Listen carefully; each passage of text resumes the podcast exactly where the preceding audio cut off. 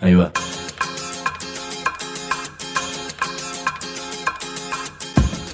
La Vaca es una colecta de recursos, es una cooperativa de trabajo, es una página web, un periódico mensual, una editorial, una cátedra, un bar. Es lo que necesitamos crear para ganarnos la vida y perdernos la obediencia de vida. La Vaca es comunicación, ida y vuelta. Ahí va. Decimos no te calles, decimos como se te cante, como te salga, como puedas. Decimos para que escuchen los que te dicen, vos no digas ni mu. Ahí va. Tengo un problema tremendo. Me pregunto, ¿soy liberal? Y no. Hay cosas de las ideas liberales que pueden ser muy interesantes, el tema de la libertad obviamente, pero otras no, y ni hablar del neoliberalismo como forma de poder y de control social. Pero entonces, ¿soy por ejemplo marxista o comunista o trotskista? Y no.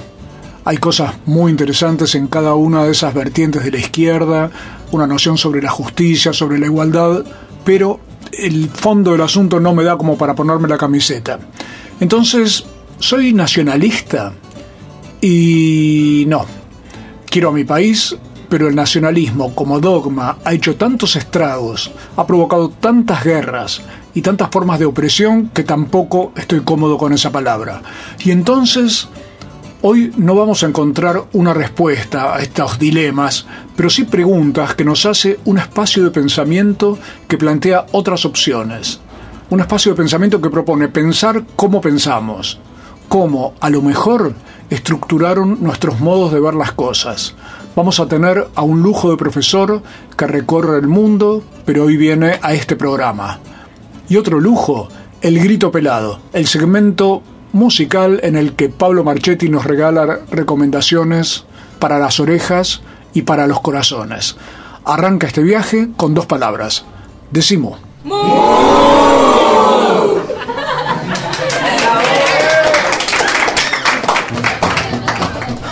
Ay, comunicadores, periodistas, escribas, locutores, editorialistas, opinólogos, denunciadores, mobileros, columnistas, conductores, especialistas, interpretadores. Mejor decir mu. Hoy estamos en Mu Trinchera Boutique, la casa nueva que tenemos desde hace ya un par de años en Riobamba 143 de Buenos Aires y tenemos visitas porque resulta que vino un señor que es cordobés, que vive en Estados Unidos, que da las clases en qué idioma? Ambos, inglés y español. En inglés y español, para hablar de cómo nuestra cabeza puede funcionar de un modo distinto al convencional, al que nos dio toda la cultura que llevamos, que nos lleva ya 500 y pico de años. Y Walter Miniolo, que es nuestra visita de hoy, te agradecemos mucho que hayas podido venir, nos va a hablar de una, esta forma de pensamiento nueva, distinta, una corriente, un movimiento que abarca tantos aspectos que querría desasnarme a ver si es posible semejante tarea. ¿Qué es este, esta idea del pensamiento decolonial, Walter? Quizás, así como lo planteaste vos, para digamos, ubicarlo en lo que acabas de decir, empezaríamos por la opción de colonial. O sea, que el pensamiento de colonial es una consecuencia de la opción de colonial. No hay pensamiento de colonial sin opción de colonial. Ahora, esto no es, ah, esto es la manera en que cierto grupo de personas y proyecto epistémico, es decir, de conocimiento y político y ético lo estamos pensando. O sea que yo lo voy a acotar aquí a ese, a ese nivel y todo esto parte de un artículo de un sociólogo peruano, Aníbal Quijano. Ese artículo se tituló, se titula, eh, lo publicó en 1990, La caída de la de la Unión Soviética se, titulaba Colonialidad y Modernidad barra Racionalidad. De ahí surge todo y eh, después de 20 y casi 30 años ya tenemos toda una batería de conceptos. Uno de esos que yo manejo es opción de colonial. ¿Y qué quiere decir opción de colonial? que como dijiste antes, nos han formateado la cabeza, ¿no? ¿Y con qué nos han formateado la cabeza? Nos han formateado la cabeza, para simplificar, con tres tipos de formateos. Uno, el religioso, cristiano, protestante o católico, con todas sus modificaciones, conflictos internos, etcétera, pero sus mandatos, sus leyes, sus leyes, sus diferencias. Ahí está. ¿Ah? Eh, protestantes, católicos, pero con todas sus diferencias, nadie confunde un, cristiano con un musulmán. Entonces, pero ah, en Occidente nos tocó no lo musulmán, sino lo cristiano como formación de que controla el conocimiento, la subjetividad, etc. Ese es un formateo. El otro formateo vino con, que se inició ya con el cristianismo, con la universidad. Es decir, la universidad renacentista eh, en Europa, pero después se instaló aquí, la Universidad de Córdoba en 1575, la de Lima en 1552, la de México, la de Santo Domingo. La casa de altos estudios, que es la que irradia el saber, ¿no es cierto? La que irradia, produce y controla. Y Formatea. Ahí está. Formatea. O sea, el cristianismo formatea la subjetividad a través de la creencia a la universidad a través de las disciplinas, ¿no? que son, fueron primero teológicas, pero después del 18 son todas las disciplinas que tenemos hasta hace poco. Entonces la universidad y el museo son las dos grandes instituciones que controlan el conocimiento, tanto teológico como secular después del siglo XVIII. ¿no? Entonces ahí tenemos este, las disciplinas, las disciplinas nos disciplinan. Es decir, cuando somos sociólogos o, técnicos en computación o médicos o abogados, es un saber ya enmarcado, controlado, ¿no? Tal cual. Entonces, ah, y, luego tenemos las opciones, o sea, son las opciones religiosas, las opciones ah, ah, este, disciplinarias y las opciones ideológicas. Y las opciones ideológicas son, bueno, también el cristianismo era una opción ideológica, teológica, el liberalismo, el marxismo, el neoliberalismo, el neomarxismo, todas estas son opciones. Exacto. La opción de colonial no existía. No. Y ahora la estamos introduciendo. Estamos charlando con Walter Miñolo, cordobés que vive en Estados Unidos y nos está hablando sobre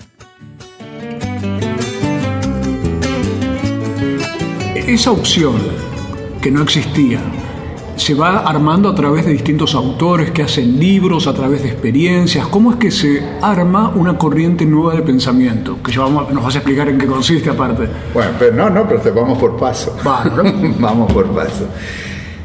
El concepto mismo de decolonización, no de decolonialidad, de decolonización, sí. puede haberse usado antes de 1945, puede ser, pero cuando realmente explota y quiere decir algo muy específico es durante la Guerra Fría. Claro. Ah, durante la Guerra Fría se aparecen todas las eh, luchas de liberación en Asia y en África. Tal cual. Franz Fanon. Franz Fanon es un teórico de todo eso. De todo esto. pero, o sea, eh, no en China, no en Japón, pero sí en India, en Indonesia y en África, ¿no? O sea, entre 1945 y 1990 más o menos, para simplificar, ¿no? Ahí estamos hablando de la descolonización como concepto. Ahí estamos, exacto. Y luchas aparte. Y luchas armadas. Entonces, la cuestión aquí son dos. Una es que en 1955 Sukarno organiza una reunión en Bandung, la, la famosa conferencia de Bandung de 1955. Invita a 29 líderes de países africanos y asiáticos. Chu Enlai estaba, era comunista, pero en fin, lo invitaron no Rusia, porque para ellos Rusia y Estados Unidos eran los imperios. Eran el imperio, tal cual. Eran el imperio. Entonces, eh, ahí está Nerú, ahí está Nasser, eh, en fin, está Kruma, están, están todos, está Chu Enlai. Entonces, ¿cuál es la consigna Ahora se está eh, revisitando eh, Bandung, ¿no? ¿Cuál es la consigna? La consigna simplemente es ni capitalismo ni comunismo, sino descolonización. Y ahí se incluía sistemas de creencias, religiones. Eh, Es decir, se consideraba el confucianismo, se lo toma como una religión, no es, pero no importa. Confucianismo, budismo, ah, islamismo, daoísmo, pero no cristianismo. Claro. Entonces, ah, y la consigna es entonces, como digo, ah, ni capitalismo, ni comunismo, sino descolonización. ¿Y qué era la descolonización? La descolonización era echar a los imperialistas holandeses, franceses, ingleses a sus casas y nosotros, los indígenas o los nativos, formamos nuestros estados nacionales. Sí. Y eso fue el beso de la muerte, porque el Estado-Nación estaba ya engrampado en lo que nosotros llamamos la matriz colonial de poder y el Estado-Nación se convirtió a partir del siglo XIX en el instrumento más potente de colonización política. Entonces, eh, en, en un sentido fue un éxito porque los echaron a casa y en otro sentido fue un fracaso porque mire lo que está pasando ahora en todos los estados nacionales que se formaron durante la Guerra Fría, pero fíjate lo que está pasando en los estados nacionales que se fundaron en el siglo XIX aquí en las Américas, con excepción de Estados Unidos, que es otra cosa. ¿no? Claro, o sea, la pelea era la nación contra el imperio, por así decir, por usar las palabras de la Exacto. época, la Sí, liberación sí, nacional. Exacto. Y vos lo que estás diciendo es se repitió el modelo en algún Se sentido. Claro, y todos los ejércitos se llamaban Ejército de Liberación Nacional o Claro. Frente de Liberación Nacional, incluso los zapatistas. Pero los zapatistas han hecho en otra cosa. Los zapatistas ya están en la decolonialidad y luego lo explicamos. Volvemos en muy poquitos minutos con esta especie de clase magistral de Walter Miniolo. Mucha gente paga fortunas para poder ir a sus cursos de grado y posgrado en Estados Unidos y a sus conferencias en todo el mundo, pero nosotros tenemos el privilegio de su amistad para que nos hable en este decimú sobre poder, mente, sentimientos, política y qué pasa si uno tiene que elegir entre capitalismo, comunismo, nacionalismo, liberalismo y anda con tantas dudas. Ya volvemos. Decimu. www.lavaca.org. Walter Miniolo nos hablaba del inspirador del pensamiento decolonial, el peruano Aníbal Quijano, que falleció este año, pero aquí hay una de sus conferencias, escuchémoslo unos segundos. ¿Por qué colonialidad del poder? Se trata de el hecho de que hoy día, globalmente, probablemente el conflicto histórico mayor de nuestro tiempo es exactamente este gran conflicto entre colonialidad y descolonialidad del poder.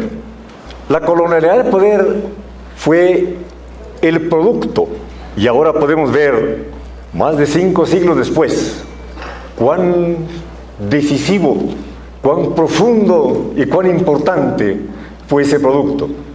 Pues un patrón de poder que produce un fenómeno absolutamente inédito hasta entonces, la idea de raza. Era una conferencia de Aníbal Quijano en la que explicaba cómo el poder profundizó el concepto de raza para dividir y para reinar. El agua, la tierra, la amistad. Creemos en dioses que existen. Decimu. Si trabajas en el Estado, municipal, provincial o nacional, Sabe que tenés dónde informarte. www.eltrabajadordelestado.org El sitio web, de la Asociación Trabajadores del Estado. noticias, Opinión, entrevistas. videos, www.eltrabajadordelestado.org. desde 1925, presentes. En la defensa de los derechos de los estatales argentinos. Asociación Trabajadores del Estado. La Vaca Editora. Nuestros libros tienen orejas y corazón. Escuchan y laten. La Vaca Editora. www.lavaca.org Una red de pensamiento libre que financias vos. La Vaca Editora.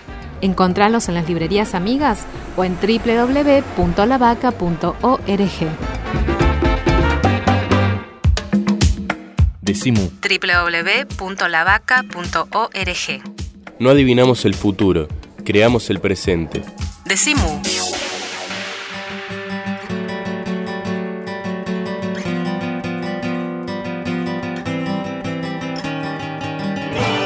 Seguimos en Decimú, hoy transmitiendo desde Mu Trinchera Boutique, que es un teatro, es un centro cultural, es una librería, es un lugar donde hay mate, pero poco mate vemos acá.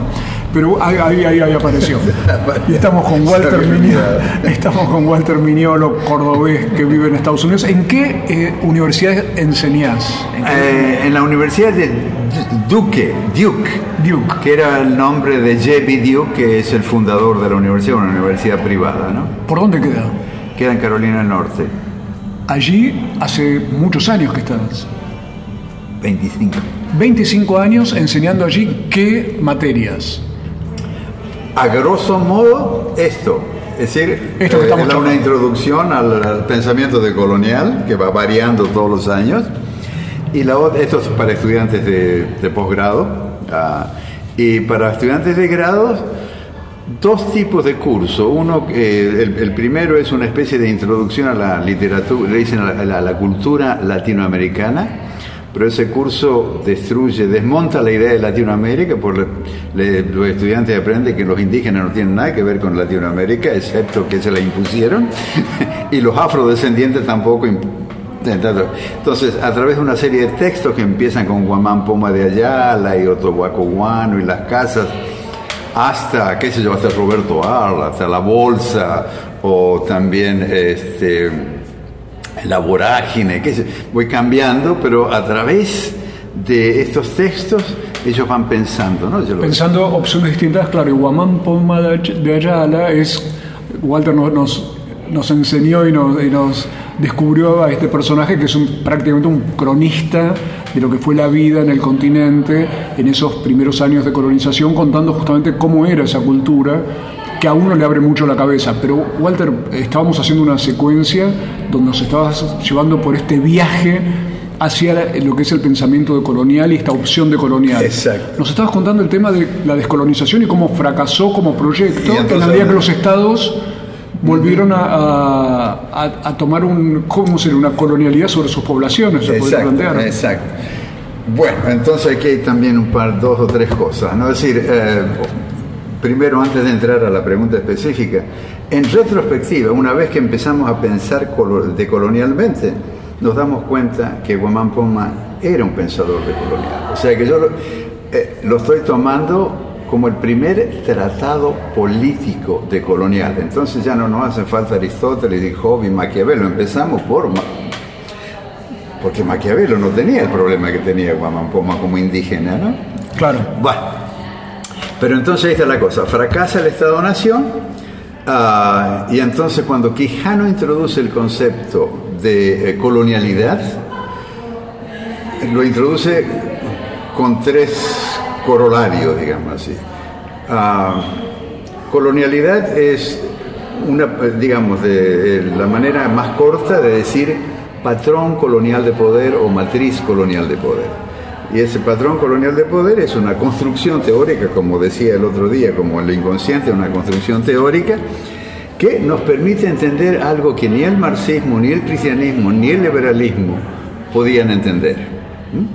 Ah, porque no le prestaron atención a lo que significaba, ¿no es cierto?, la, ah, la formación de- del colonialismo como, como momento histórico, pero de la colonialidad como una lógica de control que nos gobierna hasta hoy. A nosotros, como que el colonialismo, a ver si entiendo esto, a ver si está bien, Bien. es- parecería referirse más a lo geopolítico, a lo geográfico, al control de países, naciones y demás, y esta colonialidad implica nuestra cabeza, nuestro corazón, nuestro entendimiento. Sí, no. Es decir, porque ya lo dijo Fanon también. Fanon dijo dos cosas en relación a esto. Fanon ya vio en ese momento cuál era el problema de la formación de los estados nacionales. Él ya vio que una élite nacional iba, iba a controlar el Estado y pasó lo que pasó. Y eso lo veía en eh, Argelia en, en 1961. ¿no? Colonialismo, y también lo decía Fanon, no, no es solamente control político, económico, armamentístico. Decía Fanon, por una perversa lógica, el colonialismo se mete en el alma del colonizado y le saca la memoria. ¿no? Entonces, cuando eh, Quijano introduce colonialidad, dice, no, la colonialidad no es el colonialismo, es la lógica de todos los colonialismos, desde el siglo XVI hasta el siglo XX con Estados Unidos, que es un, digamos así, una, un, un imperio sin colonias. Claro. La colonialidad, el coloni- la colonización se terminó aquí en 1810, pero la colonialidad continúa, se La rearma, se rearma, ¿no? Entonces cuando entendemos esto, ya la tarea, el, el objetivo de la decolonialidad ya no es la formación ni siquiera controlar el Estado, porque ya, sabe, ya sabemos que controlar el Estado no, nos No. lleva a nada. O sea, mientras el Estado está hay que hacer esas luchas de que hablábamos, ¿no? Es decir, el aborto, esto es, hay que pelearlo, ¿no? Pero no olvidar que el Estado, mientras el Estado esté, vamos a estar peleando para que no ocurran ciertas cosas. Pero lo que hay que, el horizonte largo es ah, formas de gobierno, pero ya no el Estado nacional como universal. ¿no? Claro. La opción de colonial, un modo nuevo de pensar, cómo pensamos, cómo estructuran nuestros propios modos de ver las cosas. El fracaso de la descolonización fue que los echaron a los imperialistas a su casa, pero se quedaron con la teoría política de los imperialistas, se quedaron con la política económica de los imperialistas, se Con los quedaron modos de pensamiento. con los modos de pensamiento, Con los gustos. con los gustos, quiere decir. Entonces, Quijano dice, la colonialidad es esta lógica, entonces, ¿qué es la decolonialidad? La- eh, para distinguirnos de la descolonización. O sea que no, no, es, no es una ruptura, es un desplazamiento, porque Claro. han cambiado las condiciones históricas, ¿no? Claro. Sin aquello no hubiera podido ser posible esto. No somos modernos que decimos, ah, aquello es viejo, ahora venimos nosotros y tenemos la verdad absoluta. No, construimos sobre aquello, vemos los errores, orientamos la cosa. Entonces, Quijano dice, eh, el descolonialidad, ah, ¿cómo era la palabra? La- la- la- como reconstrucción epistemológica. Reconstrucción epistemológica. Eso quiere decir muchísimas cosas. Eso quiere decir reconstrucción de nuestra forma de conocer. Y nuestra forma de sentir, y, nuestra sentir. forma de ser, y nuestra forma de organizarlo, y nuestra forma de gobernarlo, y nuestra forma de relacionarlo. Y él lo decía así porque para él es, el problema no es, el problema fundamental no es el capital, sino el conocimiento, porque es el conocimiento que controla el capital. Claro. Porque es quien maneja el capital y las instituciones, maneja el conocimiento, tiene una teoría del conocimiento. Cierto, te dice, bueno, no, el capitalismo no, es una, no es perfecto, pero no hay otra opción. No hay una opción, no hay otra No hay opción, Sí, señor, hay otra opción. Va a llevar tiempo, pero ya está, ya está en marcha, ¿no? Va- No sé si para 100 años, 200 años, etcétera. Ah, pero ya hay otra opción en marcha que nos está diciendo otras cosas. Y entonces aquí es donde el zapatismo es descolonial, porque, eh, digamos, el zapatismo no es que se... El zapatismo es descolonial en el sentido en que es otra forma de conocimiento, otra, a través de la escuela. No es el Estado, son formas de gobierno, los caracoles. Claro. ¿Ah? Los caracoles son formas de gobierno, son formas de ser, son formas de conocer, son formas de re- relacionarse y de afirmarse. O sea, los indígenas se afirman en su conocimiento, en sus formas de hacer, de hacer y en sus formas de ser. Es decir, ya no nos ninguneen. ¿no? Es decir, ya se, se acabó eso que nos- nosotros somos indios.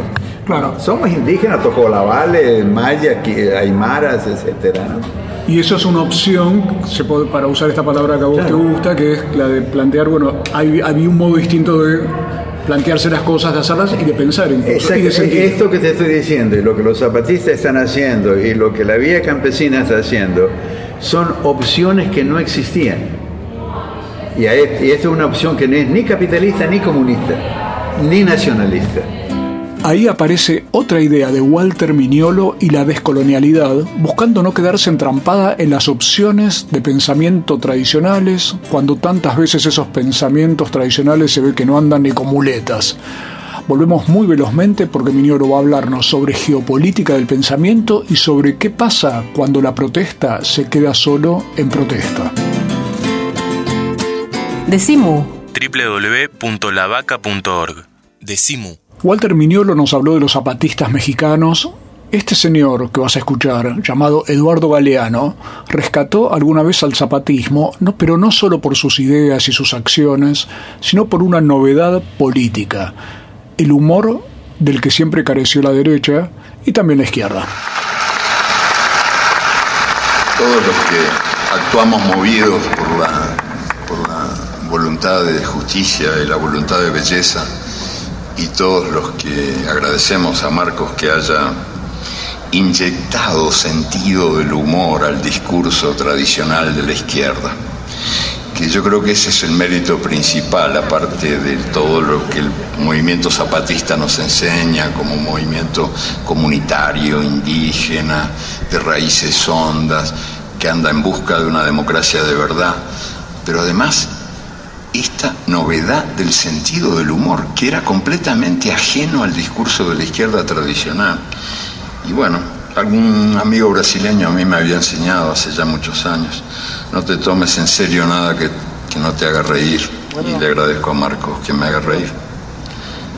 Y bueno, nada, creo que a partir de él las cosas han cambiado en la materia y que ahora la izquierda no tiene tanto miedo de ser divertida.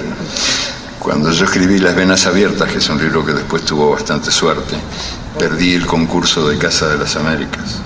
Porque el jurado, sí, lo perdí, porque el jurado consideró que no era un libro serio, porque no era aburrido. Entonces, si no era aburrido, no era serio y por lo tanto no merecía el premio.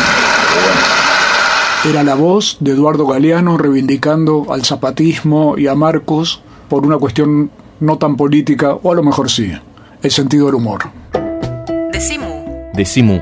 Una alegría colectiva.